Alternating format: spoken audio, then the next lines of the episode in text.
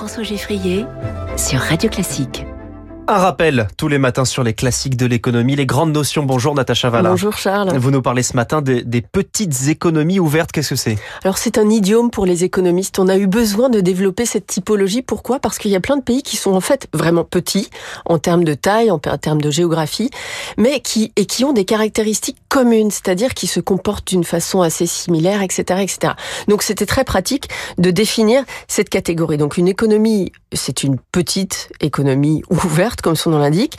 Euh, elle est ouverte, on définit comme ouverte si elle entretient des relations amicales avec et non euh, discriminatoires ou mmh. tendues ou avec le reste du monde, et essentiellement effectivement au travers de partenariats commerciaux et de relations économiques et financières, mais pas seulement. C'est une ouverture au niveau aussi géopolitique, au niveau de, de l'intentionnalité de, de, de l'échange. Donc ça, c'est important.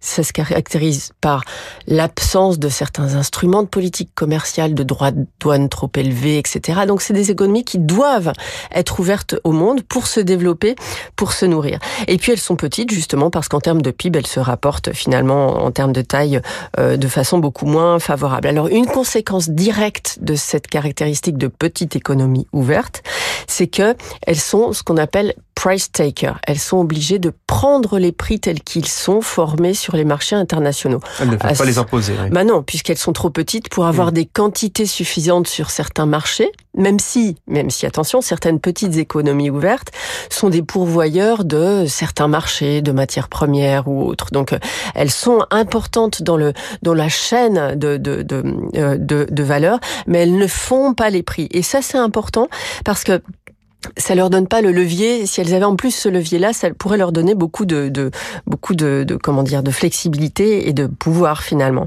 Alors, grâce aussi au fait qu'elles soient ouvertes, ces économies petites permettent aux ménages et au gouvernement et aux entreprises de se financer, d'avoir accès à des financements extérieurs et donc à se financer mmh. au, au, au, prix déterminé sur les marchés internationaux. C'est donc l'avantage d'être une petite économie ouverte. Voilà. Alors, un avantage, c'est justement qu'on est internationalisé. Donc, on mmh. bénéficie. Vous allez me dire, mais il n'y a pas que des bénéfices à la globalisation et aux oui. échanges. Mais quand même, si. Surtout quand on est petit.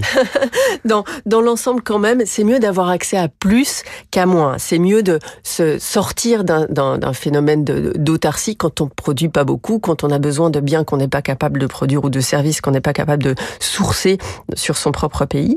Alors l'internationalisation, l'avantage, c'est donc le commerce, hein, c'est le c'est le, le, le, thème sur lequel on va le plus euh, le, le plus spontanément, mais aussi l'investissement direct. Une petite économie ouverte, si elle est stable, euh, les investisseurs aiment bien, ils vont aller investir, c'est facile. Un petit investissement euh, des États-Unis dans une petite économie, ça fait un gros investissement mmh. dans une petite économie ouverte.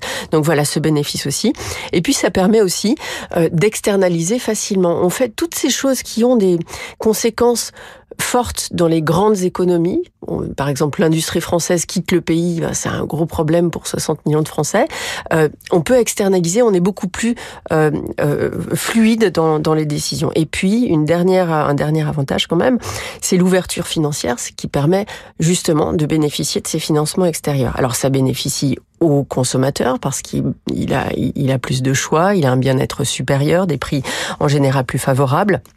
Et puis, ça augmente les capacités d'investissement. Donc, dans l'ensemble, pour une économie saine, c'est-à-dire mmh. souvent les économies avancées qui ont traversé les crises qu'on doit traverser dans l'histoire économique, euh, c'est un avantage d'être une petite économie ouverte. Pour autant, on est plus vulnérable quand on est petit, ça paraît un peu intuitif. Voilà, c'est vrai aussi parce qu'on est dépendant. Alors cette vulnérabilité, on la on la mesure, on la caractérise beaucoup aujourd'hui notamment pour les économies dites émergentes, c'est-à-dire tous ces pays qui sont qui ne sont plus dans la pauvreté, qui sont dans un processus de croissance un peu accéléré, une une convergence peut-être aussi.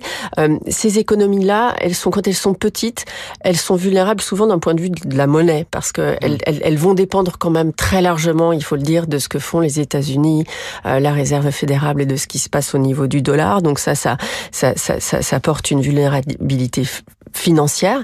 Il y a une autre vulnérabilité aussi qui est celle de la volatilité quand on dépend du reste du monde et qu'on est soi-même pas très stable, alors on peut avoir des taux de croissance forts et puis des taux de croissance déprimés.